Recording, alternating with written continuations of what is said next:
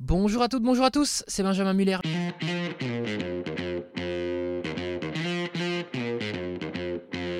Aujourd'hui, on parle des relations toxiques. Oui, mais des relations toxiques avec les parents et en particulier avec la maman. Vous allez entendre Faustine qui nous raconte effectivement sa, sa relation avec sa maman. Et puis nous serons juste après avec une psy, Marie-Estelle Dupont. C'est parti.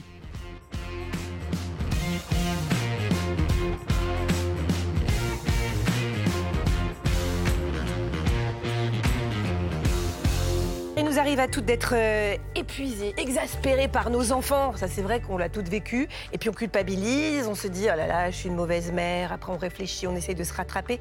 Mais les scènes dont on va parler ce matin n'ont rien à voir avec ça. C'est pas du tout le quotidien que vous, vous vivez ou moi. On va parler des mères dites toxiques, c'est-à-dire celles qui manquent réellement d'empathie à l'égard de leurs enfants, euh, celles qui sont capables de les marquer au fer rouge pour toujours. C'est un sujet dont on parle beaucoup en psychologie, mais on entend rarement la voix des enfants qui ont vécu ça. Bonjour Faustine, vous êtes l'aînée de quatre filles et après le divorce de vos parents, c'est-à-dire à vos six ans, les comportements de votre mère envers vous et envers vos sœurs euh, a commencé à se dégrader, c'est-à-dire que vous avez subi son emprise pendant des années. Et puis vous avez eu le courage, parce qu'il en faut, de couper les ponts. En tout cas, ça a été un choix, et c'est quelque chose euh, dont j'aimerais que vous me parliez d'ailleurs de ce choix-là, parce qu'il est, il est difficile, tout le monde ne le fait pas. Et vous êtes aujourd'hui maman de deux petits garçons, Axel qui a 3 ans et Andrea qui a 6 mois. Je précise que votre maman est décédée aujourd'hui. Euh, c'est un sujet qui est un petit peu tabou, hein, Faustine, ce dont on va parler aujourd'hui. On va revenir en arrière. Après le divorce donc de vos parents, vous déménagez euh, avec votre mère de la Belgique vers la France. Comment est-ce que vous décririez votre, votre mère à l'époque? euh, alors, euh, il faut savoir que mon papa, en fait, euh, était complètement absent. Il nous a, à partir du moment où on a vécu en France, il nous a abandonnés. on n'a plus une nouvelle de lui du tout. C'était de son fait, vous pensez, ou c'était votre maman qui coupait? Non, c'est lui. En fait, il a refait sa vie. Et puis, et puis, du coup, en fait, on lui a écrit des lettres. et du jour au lendemain, plus de réponse. Euh, donc forcément, bah, ça a été un premier traumatisme. Euh, vous ne vouliez pas en plus euh, déménager en France? C'est ça, exactement. Vous ne pas perdre vos repères? Je ne voulais pas déménager en France. Et euh, tout ça, en fait, a créé en fait, des premières insomnies. J'avais 6 ans, je pleurais beaucoup. Et le premier souvenir que j'ai, c'est que ma maman, en fait, nous mettait, enfin, me mettait dans une chambre toute seule au fond de la maison pour ne pas m'entendre pleurer la nuit. Donc déjà, ça fait deux gros traumatismes, c'est-à-dire qu'elle ne répond pas à vos besoins, c'est ça. Euh, et en plus, votre, votre papa donc coupe les ponts. Euh, vers vos 7 ans, il y a les repas. Ça, c'est un moment très, très important. Vous êtes très marqué par ça parce que ça tournait au calvaire. C'est ça. Donc, en fait, je suis, euh, j'ai quelque chose. Quand je mange des fruits de mer ou tout ce qui sort, en fait, de l'eau, j'en suis malade. encore aujourd'hui, dès que je mange quelque chose qui vient de la mer, j'en vomis. Et ma mère pensait, en fait, que je faisais du cinéma. Euh, donc du coup, euh, pour m'obliger à manger, euh, les fruits de mer qu'elle me préparait, je restais pendant des heures à table ou elle m'enfermait dans le garage jusqu'à ce que je mange. Et du coup, je négociais avec mes sœurs pour qu'elles mangent à ma place. Ou ça m'est déjà arrivé aussi de cacher les, les fruits de mer dans un sac plastique en espérant que personne ne les retrouve. Est-ce que vous Qu'est-ce que vous disiez dans votre tête d'enfant? Vous compreniez ce qui se passait dans sa tête? Vous compreniez que c'était pas normal? Ou bien vous vous disiez, bon, bah, c'est de ma faute si elle est comme ça? À l'époque, j'étais toute petite et euh, bah, j'avais pas d'autre modèle familial. Et euh, je pense qu'inévitablement, quand on est enfant, on aime ses parents. Donc, euh, du coup, euh, je me rendais pas forcément compte à l'époque que ça pouvait être toxique. Elle vous culpabilisait? Elle me culpabilisait, oui, pas mal, parce que du coup, euh, elle nous disait souvent qu'on lui était redevable en fait de, de tout ce qu'elle faisait pour nous, euh, que notre papa nous avait abandonnés et que elle, était présente pour nous. Donc euh, souvent, elle nous disait que par exemple, quand elle nous achetait des vêtements, que plus tard on devait, on devait lui rendre ce qu'on, mmh. ce qu'elle nous avait acheté. C'est qu'en fait, son devoir de mère, euh, elle vous le reprochait. C'est ça, exactement. Elle vous le faisait porter. Alors malheureusement, ça s'est aggravé à l'adolescence jusqu'au point où elle a fait même plusieurs tentatives de suicide, votre maman, devant vous. Exactement. Euh, donc ma mère s'est séparée de mon beau-père et euh, vers l'âge, j'avais 15-16 ans. Et euh, sa première tentative de suicide remonte un petit peu avant la séparation. elle était enfermée dans la salle de bain. je me souviens en fait d'avoir dû ouvrir la porte de la salle de bain avec un couteau pour déverrouiller le verrou. Et elle, avait pris des médicaments, elle, était, elle avait rempli la baignoire. Donc j'ai dû la sortir de l'eau avec mes sœurs qui étaient encore toutes petites et qui hurlaient derrière. Et moi-même appeler les pompiers. Et euh, sa deuxième tentative de suicide, où là, elle s'est ouvert les veines devant nous. Euh, donc pareil, il a fallu euh, éponger, nettoyer le sang avec mes sœurs qui hurlaient toutes petites et appeler les pompiers une nouvelle fois. Quel traumatisme, quel traumatisme. Vous avez réussi au lycée à vous sortir de toute cette situation qui était absolument, on l'entend bien, atroce. Vous avez 18 ans, vous partez en internat. J'imagine que c'est une libération, mais un an après, vous devez revenir chez votre maman. Pourquoi est-ce que vous avez été obligé de revenir? Ça. Euh, donc en fait, euh, ma mère avait des problèmes financiers. Euh, j'avais mon appartement, j'avais j'avais mon indépendance financière puisque ma mère ne nous a jamais aidés. Et du coup, j'ai décidé de revenir à la maison pour pouvoir voilà l'aider. à partir de ce moment-là, j'ai pris un peu le rôle le rôle de maman à la place de, de ma mère pour mes sœurs. mes sœurs. Mais vous êtes revenue parce qu'elle vous culpabilisait, elle vous disait on n'a pas d'argent, on peut pas vivre, etc. C'est ça, exactement. Et du coup, elle continuait à m'insulter euh, mes sœurs n'étaient pas au courant à l'époque que j'aidais financièrement ma maman. Et elle disait à mes sœurs que j'étais revenue pour profiter d'elle, de, de, son argent à elle, alors que c'est moi qui l'aidais financièrement. À quel moment est-ce que vous avez commencé à vous dire mais c'est pas possible en fait j'ai une mère qui est toxique tout ça n'est pas normal? Parce que vous êtes dans un dans un système en fait dans un schéma que vous connaissez depuis que vous êtes toute petite donc pour vous c'est finalement j'imagine l'éducation par défaut c'est celle-là donc à quel moment est-ce que votre front tombe comme on dit en Belgique? Euh, vous dites mais tiens euh, c'est pas normal tout ça. Je dirais que j'ai commencé à me rendre compte quand j'ai commencé à devenir un petit peu adulte et que j'ai commencé à discuter avec d'autres personnes des relations qu'ils pouvaient avoir avec leur maman. Et puis, euh, à partir du moment où j'ai commencé à réfléchir, je me suis dit, bah, cette relation m'apporte plus de choses négatives que positives. Euh, je ne suis pas, au fait, obligée de... je, ne me sens plus redevable, en fait, d'elle. Mmh, mmh. Alors, à 21 ans, vous avez décroché un CDI. Donc, euh, vous, voilà, vous êtes totalement indépendante, etc. Vous décidez, là, de couper les ponts avec votre maman. Comment vous est venue cette décision? Parce qu'il faut un sacré courage quand même pour se dire ça. C'est que vraiment, je, je coupe il euh, n'y a pas de. Je pense que ça a été l'insulte de trop ou la phrase de trop qui, qui a fait que j'ai décidé de, de, couper les ponts. Et euh, c'est vrai qu'à partir du moment où j'ai pris cette décision, qui a été quand même difficile parce que ça reste, ça reste notre maman, euh, j'ai quand même senti une forme de soulagement. Il faut savoir que ma maman nous harcelait beaucoup, nous envoyait beaucoup de messages, que ce soit sur les réseaux sociaux. Vos sœurs aussi? Oui. Ouais. Vous diriez que vous avez été autant harcelée, entre guillemets, et maltraitée que vos sœurs? Je, mes sœurs avaient plus de mal à mm. Elles étaient encore plus petites, donc forcément, le cheminement a peut-être pris plus de temps. Euh, mais je suis la première, en tout cas, à avoir décidé de couper les ponts avec elles. donc c'était peut-être, oui, plus. Et, quelle a été votre réflexion? Vous êtes dit, euh, OK, c'est ma mère, mais elle me fait du mal, donc j'arrête, en fait, c'est ça? ça, exactement donc il n'y a pas eu de oh, je dois rester parce que c'est ma mère, etc. Ben, longtemps avant, j'y ai pensé, euh, mais après, oui, effectivement, à partir du moment où c'était euh, où j'ai décidé de couper les ponts, ça a été un réel soulagement. Alors avec ce passé, euh, je, dis lourd à porter, c'est vraiment un euphémisme. Hein, ce modèle de, mère toxique, vous êtes devenue, enfin vous aviez envie de devenir maman. Vous avez fait deux fausses couches avant. Quand vous êtes devenue maman pour la première fois, Comment est-ce que vous avez vécu ça? C'était pas trop compliqué? Ben forcément, euh, je me suis euh, posé la question de qu'est-ce que, comment je vais moi-même devenir mmh mère à mon tour. Euh, ça a été un, ça s'est traduit en fait à la naissance de mon fils par une hypervigilance. J'avais ce besoin constant en fait d'être la mère parfaite pour lui. du coup, je dormais très mal parce que au moindre mouvement qu'il faisait, j'avais envie d'être présente. je me posais toujours la question sur son développement. Si je suis pas présente à tel ou tel moment, est-ce que ça va pas se répercuter sur son développement à lui? Et surtout, est-ce que je vais pas être euh, comme ma mère finalement. Vous avez peur de recréer le schéma Exactement. Alors, aux deux mois et demi d'Axel, euh, vous vivez un, nouveau drame. C'est qu'une de vos sœurs met fin à ses jours. Euh, c'est celle dont votre mère était la plus proche. Donc, votre mère est absolument effondrée et c'est vous qui gérez tout. Vous gérez tout avec euh, vos sœurs, les obsèques, etc. Et là, vous l'accueillez, alors que vous aviez coupé les ponts avec elle, vous l'accueillez à Noël. Là, à ce moment-là, comment ça se passe avec vous et comment ça se passe avec votre fils? Parce que tout à coup, elle devient grand-mère. Et puis, il y a eu toute cette période où vous ne la voyez plus. Euh, elle était bizarrement une très bonne grand-mère. elle, elle achetait plein de choses pour mon fils. Elle, était, elle demandait souvent des nouvelles. Elle était très présente. Euh, par contre, euh, jamais je ne la laissais euh, porter mon fils. Je ne sais pas pourquoi, parce que j'avais pas forcément très confiance. Et par contre, nos relations à nous se sont nettement dégradées. elle nous en voulait en fait de ne pas souffrir comme elle, de ne pas faire notre deuil pareil pareil qu'elle en fait. Vous avez une idée de la raison pour laquelle votre mère était comme ça? Non, je sais qu'elle a été accompagnée psychologiquement. Je sais qu'elle a vécu des choses, euh, puisque mes oncles et mes tantes m'ont raconté ça plus tard, des choses un peu traumatisantes durant son enfance. Mais je n'ai jamais vraiment su pourquoi. Et puis, j'ai pas eu vraiment l'envie de savoir non plus. Mmh.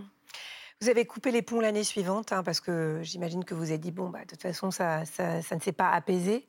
Et puis, elle a mis fin à ses jours, votre maman, elle s'est finalement suicidée.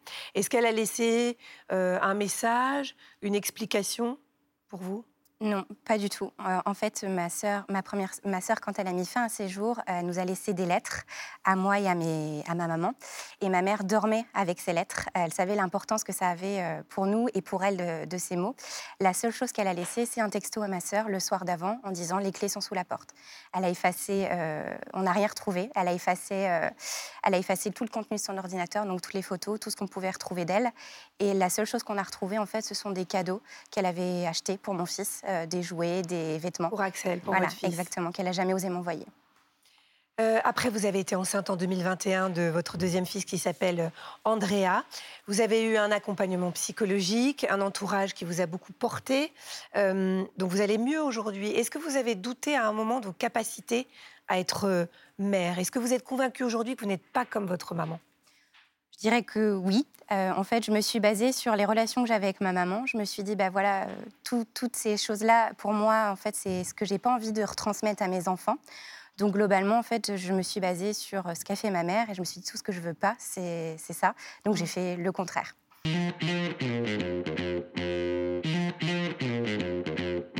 Et nous accueillons Marie-Estelle Dupont. Bonjour Marie-Estelle, merci d'avoir accepté notre invitation. Vous êtes psychologue clinicienne, psychothérapeute et vous êtes notamment auteur du livre L'antimère qui est ici, qui est paru en septembre chez Albert Michel. Et vous libérez la parole sur le sujet des mères toxiques en racontant votre propre histoire.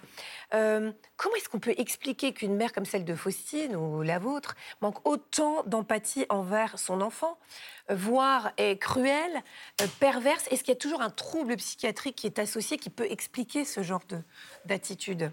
Alors, un trouble psychiatrique, pas nécessairement. Euh, en fait, je crois que c'est important de ne pas être dans le déni de la réalité humaine. Et ça, on ne peut même pas les sauver euh, toutes, quoi, en fait. Le mal existe, en fait. Mmh. Le mal existe et il y a des gens, on a un libre arbitre et il y a des personnes qui n'ont pas envie de faire bien, en fait. C'est-à-dire que vous pouvez être un parent qui a un trouble psychiatrique, qui souffre de dépression, qui fait un burn-out, qui a des crises de boulimie, qui a une difficulté psychiatrique, mais qui ne va pas être un parent toxique.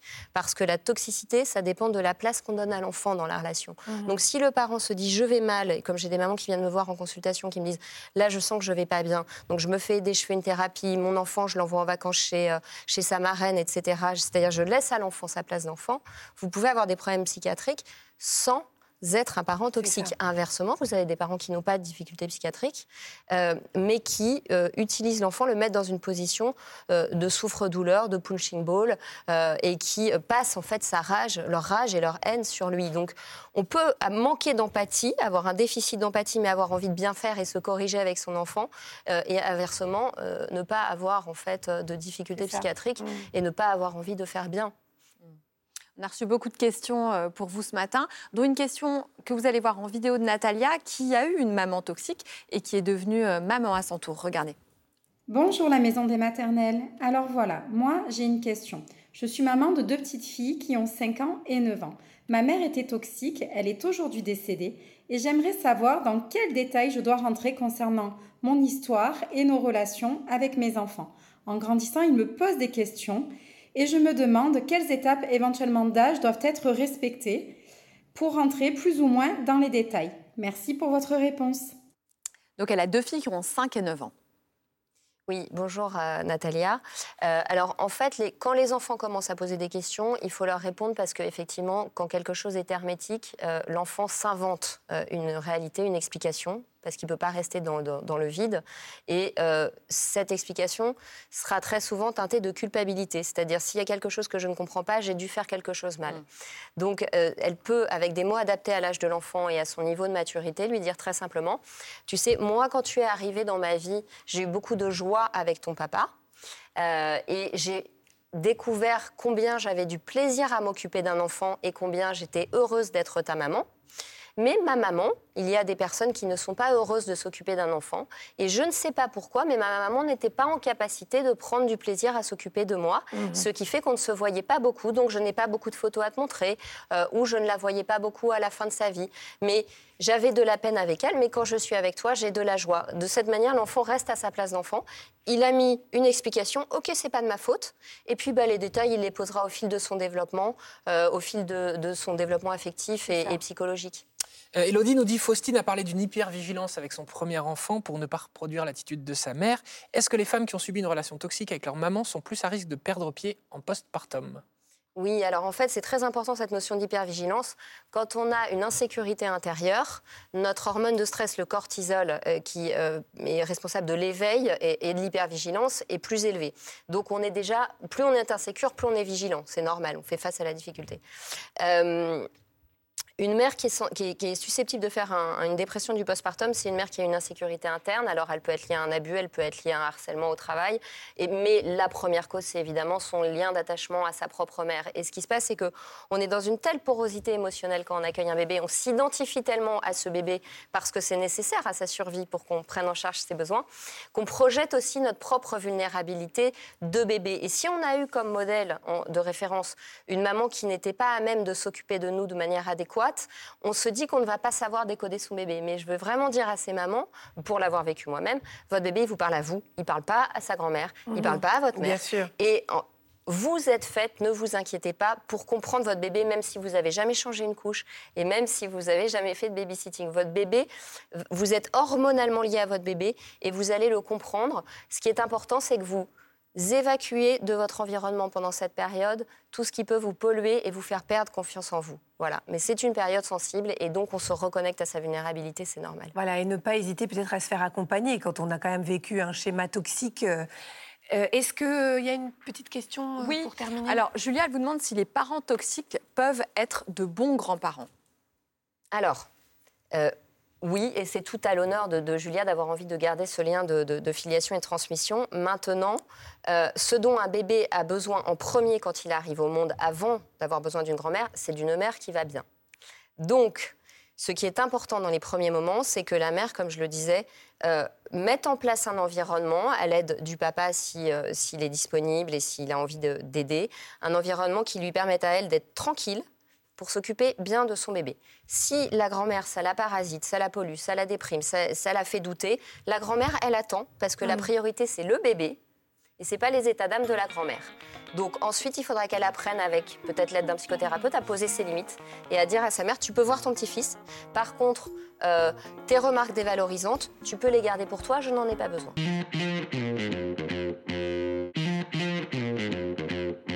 Est-ce que tous les parents n'ont pas une petite part de toxicité? Par là bah, on est tous des êtres humains, donc en tant que parents, on, éduque avec notre personnalité. On a tous des moments où on va faire des erreurs, on va tous blesser notre enfant, et ça c'est normal. Euh, le moment où ça n'est pas normal, c'est quand il n'y a pas de désir de laisser l'enfant, comme je le disais en première partie, à sa place d'enfant, euh, et que chacun ait sa place et qu'il ne devienne pas l'extension de son parent ou son souffre-douleur. Mmh. Voilà, c'est la notion de remise en question en fait euh, qui est importante. Euh, typiquement, une maman jalouse de ses filles proches de leur papa, est-ce que c'est toxique et quelle peut être l'explication oui, euh, c'est-à-dire que cette mère semble euh, être dans la jalousie et voir ses filles comme des rivales, considérer que l'affection du père lui est exclusivement due. Or, la fille est à sa place de fille et la femme est à sa place de femme, et ce sont des places qui sont supposées ne pas être confondues.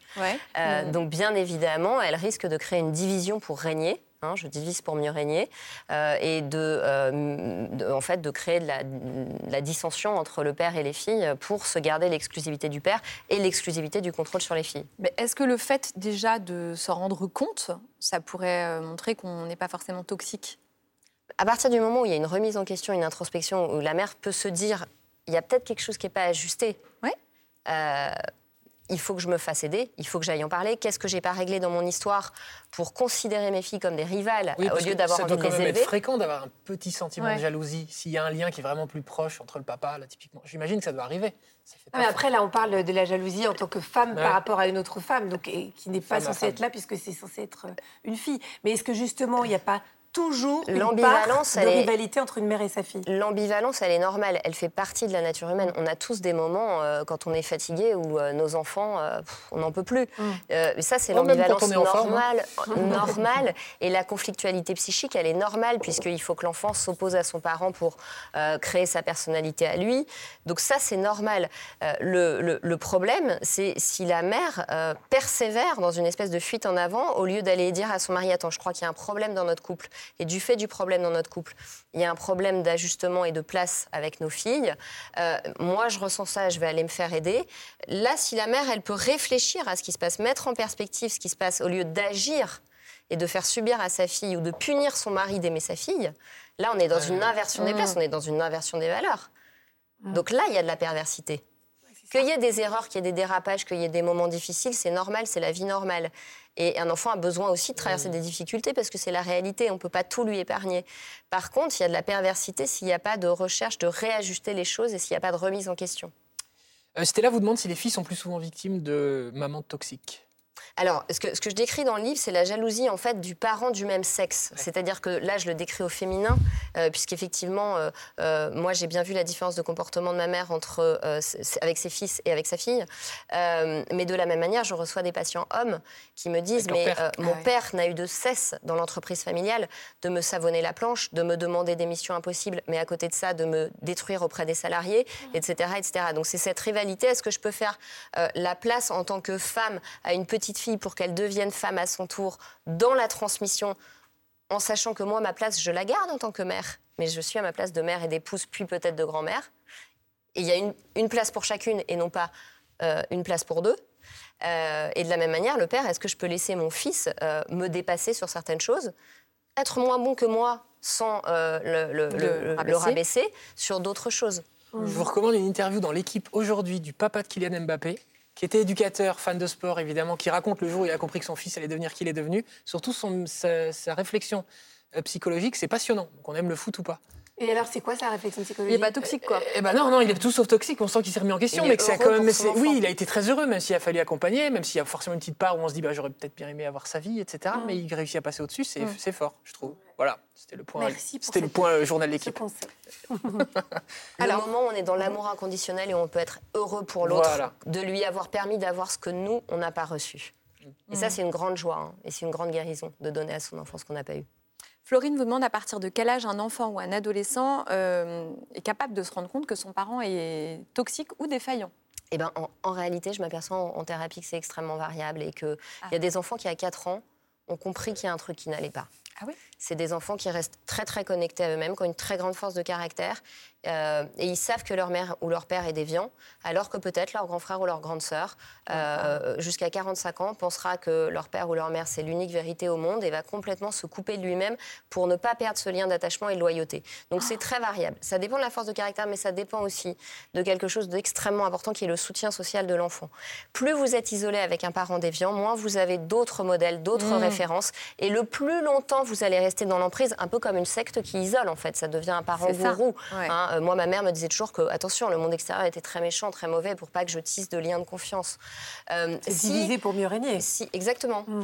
S'il y a un des deux parents qui peut s'en aller, c'est-à-dire poser une limite aux parents déviants en disant non mais moi je, je- je sors de ce jeu pervers, refaire sa vie avec un conjoint qui est sain, l'enfant déjà il aura un autre modèle, ou une tante, un oncle. À partir du moment où il a d'autres modèles d'adultes, peut-être même des professeurs, qui lui qui lui font sentir qu'il y a une autre forme d'interaction possible, là, l'enfant va pouvoir avoir un effet de contraste et commencer à se dire, mais bon, j'aime ma mère, mais il y a des trucs pas, pas normaux. Alors au début, Il, va se sentir coupable. Ouais.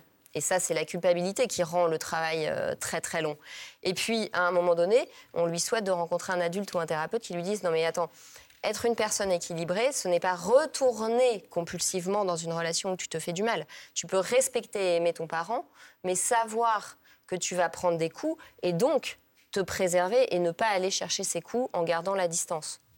Mais quand vous avez, euh, je sais pas, une jeune femme euh, euh, comme Faustine qui vient dans votre cabinet, vous lui conseillez de couper les ponts? Alors, moi, je ne prends jamais la place, qui serait une nouvelle fois être un parent toxique finalement, de dire à mon patient ce qu'il doit faire. Surtout pas.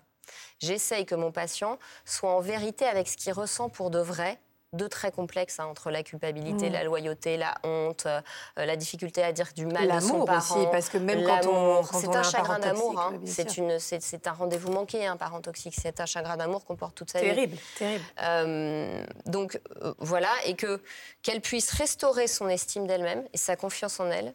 Et au fur et à mesure, elle va trouver, et je la rassure, je rassure toujours le patient sur le fait que la distance qui sera juste à un moment ne sera peut-être pas celle qui sera juste six- mois plus tard ou euh, cinq ans plus tard. Il y a peut-être un passage nécessaire où elle ne voit plus le parent parce qu'elle est trop fragilisée euh, pour le surmonter et que ça peut la renvoyer dans, ça peut la refaire décompenser physiquement, avoir des maux de ventre. euh, et il faut qu'elle puisse quand même tenir sa vie au quotidien. Et puis, quand elle sera un peu plus costaud dans sa confiance en elle, elle arrivera à voir son parent, à poser les limites, peut-être à se faire respecter. Voilà. Mais que les choses ne sont pas figées- dans le marbre et que plus elle va se consolider, elle, plus elle va aussi donner de chance au lien de pouvoir se maintenir euh, à la bonne distance. Bon, parfois la bonne distance, malheureusement, hein, euh, par exemple avec un père incestueux, euh, bah, c'est la rupture évidemment, mais, euh, Ça, mais c'est pas la majorité des cas, hein, heureusement. Euh, Jade vous demande si les symptômes physiques comme l'hypotension, l'insomnie, la perte de poids peuvent être liés à la relation toxique qu'elle a avec sa maman, sachant qu'elle la voit quasiment plus depuis trois ans. Oui, alors en fait, euh, l'insomnie, euh, l'hypotension, les vertiges, la faiblesse musculaire, ce sont en général des somatisations euh, du rejet ou de l'abandon. C'est-à-dire qu'en fait, la, dépression, c'est un manque de tonus euh, au niveau physique. Et donc, quand le bébé, le bébé a du tonus parce qu'il est bien tenu dans les bras de sa mère. Donc, quand on a eu un sentiment de rejet ou d'abandon, on a souvent ce sentiment de faiblesse physique, euh, qu'on va s'écrouler, qu'on va s'effondrer parce qu'on n'a pas de socle interne. Donc, même si Jade, elle a fait le travail à l'extérieur de s'éloigner de sa maman, à l'intérieur, elle a toujours cette blessure. Il faut qu'elle se laisse le temps. C'est pas elle qui a pas fait bien ou qui a pas fait assez vite. C'est juste que c'est un travail psychique très long parce qu'il faut surmonter la culpabilité et la, et la douleur en fait de se dire mais ma mère n'a pas n'a pas pu ou n'a pas eu envie de me donner l'amour que moi j'avais envie de recevoir d'elle parce que je l'aime plus que tout. Euh, voilà. Mais ça va revenir et le corps le corps va reprendre cher en fait. Il faut, Oui, il faut puis la- qu'elle se réinvestisse et qu'elle découvre que euh, aujourd'hui sa mère c'est elle-même. Elle est sa propre mère. Elle peut se donner de l'amour inconditionnel et faire les bons choix pour elle-même.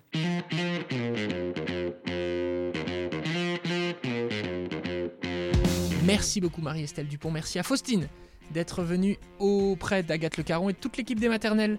Merci à toutes et à tous d'avoir suivi cet épisode du podcast. N'hésitez pas eh ben, à commenter à commenter sur votre plateforme de podcast cet épisode et tous les autres, mettre des étoiles aussi, ça nous aide beaucoup pour être mieux référencés. On se retrouve quand vous le souhaitez sur les réseaux sociaux et bien sûr tous les matins sur France 2.